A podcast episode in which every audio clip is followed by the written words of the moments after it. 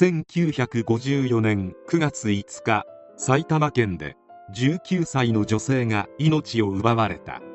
しかし亡くなった女性は交友関係などに問題はなく恨みを買うような人物ではなかった。にもかかわらず見るも無残な襲われ方をされており相当に恨みを持った相手から襲われたようであった。埼玉県警の懸命な捜査の末古谷秀夫当時29歳を逮捕。状況証拠から言って古谷が犯人なのは間違いなかったが A さんとの関係性がわからない。古谷に尋ねてみると人違いでしたとのこと。一体何が起きていたのか。古谷は1929年生まれ。故郷である山梨県円山市で7歳下の文江さんという女性とダンスホールで知り合った。文江さんはとても優しい女性で誰でも分け隔てなく接することができる素敵な女性であった。もちろん古谷にもとても優しく接していた。古谷は今までの人生で女性に優しくされたことがなかったこともあり文江はきっと俺のことが好きなんだ。と壮大な勘違いをして文江さんに夢中になった。もちろん文江さんは古谷に対して特別な感情はない。もう文江さんしか見えていない古谷は両親を連れて文江さんの実家に出向き結婚を申し込んだ。しかしうまくいくはずもない。そもそも古谷には幸運運の前に重大な問題があった。まず前科者であり少年院卒であること。仕事についてもトラブルなどで長続きせず職を転々としており定職がないこと。軽薄な性格なため古谷を知る人物の評判が非常に悪いこと。先歩譲って古谷に好意があったとしてもこんな男と娘を結婚させるわけにはいかないため文江さんの両親は定職がなければ結婚を認めるわけにはいかないと古谷に言った。遠回しな言い方であるが要は娘に近づくなということである。しかし古谷は定職に就けば結婚できるのかと都合よく解釈し仕事がたくさんある東京へ移住。上京して何とか職に就いたが生来の性分のためどの職も長続きせず増えたのは窃盗の前科だけであった。仕方なく故郷に戻り今でも忘れられない文江さんに会いに行ったが文江さんはもう実家にはいなかった。というのも文江さんは古谷に嫌気がさし逃れるように東京や埼玉などの旅館で働き始めた。古谷に優しくしてしまったことを心底後悔していたのである。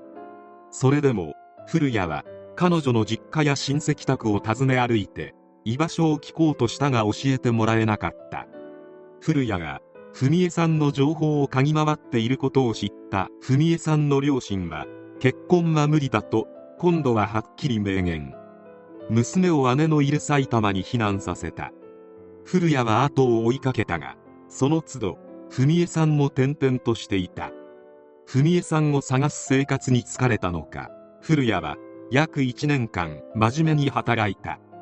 あんたが真面目に職に就かねば文江は出てこないと文江さんの両親に言われていたためで映画館に勤めて古谷でもできる看板書きやビラ張りの仕事をした。しかし古谷はまだ文江さんを忘れられない。文江はどうしているだろうかと思いを馳せている中文江さんはすでに誰かと結婚しているのではないかと邪推するようになった。そして古谷の中で文江さんへの行為は徐々に憎悪に変わっていった。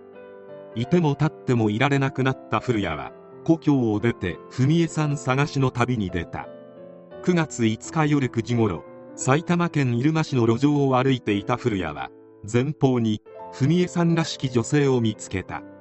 服の着こなし歩き方体型どれをとっても間違いなく文江さんだ。と古谷は思い込んだ。そして山梨から遠く離れた埼玉に夢に来ていたのか。俺という男がいながらひどいやつだと憤慨した古谷は俺はなお前を呪ってるんだ。覚悟しろ。と叫んでいきなり女性の首を絞めて畑に引きずり込み非道の限りを尽くして命を奪った。翌日古谷は事件を報じる新聞記事を見て襲った女性が初めて文江さんでないことに気づいた。古谷が襲ったのは A さん19歳という女性で青年団主催の運動会の帰り道であった。言うまでもないが古谷や文江さんとは本当に全く何の関係もない。そうしたことが分かっても古谷に反省の態度は見られなかった。逮捕された後もこうなったのは文江さんを愛するが故にやったことだと主張した。意味不明な供述も目立ったため精神鑑定も行うことになった。精神鑑定の結果は道徳意識が低く性格異常軽い精神障害であることが認められたが犯行時には重い意識の障害はなかったと判断された。裁判にて一審で古谷に下されたのは死刑ではなく無期懲役。検察は罪が軽すぎると抗議。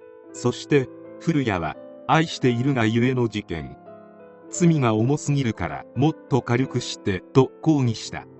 そして舞台は交際に移ったがここで事件が起こる。古谷は新聞で人違いだったことに気づいたがそれでもなお文江に会いたいと思っていた。願いは叶い交際の法廷で文江は証人として呼ばれたためようやく会えることができた。文江はこの男は勝手に私のことを恋人だと思っているだけで私には全く関係ないですと古谷との関係を全面否定。この証言を聞いていた古谷は激怒し証言台から引き下がろうとしていた文江を被告人席から隠し持っていた竹べらで刺した。完全に命を奪おうとしていた古谷であったが文江さんは幸い全治2週間の怪我で済んだ。しかしこの行為により裁判長の心証が一気に悪くなり一審の無期懲役は取り消されめでたく死刑判決となった。やっぱ今のなしでと言わんばかりに上告したが覆るはずもなく上告は棄却され死刑確定。仙台拘置所で死刑執行された。去年34歳。古谷は週刊中も囚人たちに文江がいかに素晴らしい女であったかを延々と語って聞かせていたという。裁判で文江さんから絶縁宣言をされていたがどれだけ愛されていなくても自分は文江のことを愛していると悲劇のヒーローのように最後まで主張し続けていたのだった。執行直前にも文江さんの名を叫んだという。人違いで古谷なんぞに人生を終わらせられた A さんが不憫でならない。訳も分からず。異様に恨みを持った男に襲われるのはどんなに怖かったであろうか。その後の古谷の態度を見ても反省の色も全く見えず実に許しがたい。もし古谷が交際で暴挙に出なければ無期懲役のままだった可能性すらある。誰でも分け隔てなく接するのは素晴らしいことであるが古谷のような異性と全く関わりがないまま大人になった。異性に免疫のない人間に優しくすると悲劇が起きてしまうのは現代でもよくあることである。自分のことを好きに違いないと思い込むのはポジティブシンキングではなく単純に他人を思いやる心がない。人に優しくするのはいいことだとは思うが相手は選んだ方がいいなと思わせてくれる事件であった。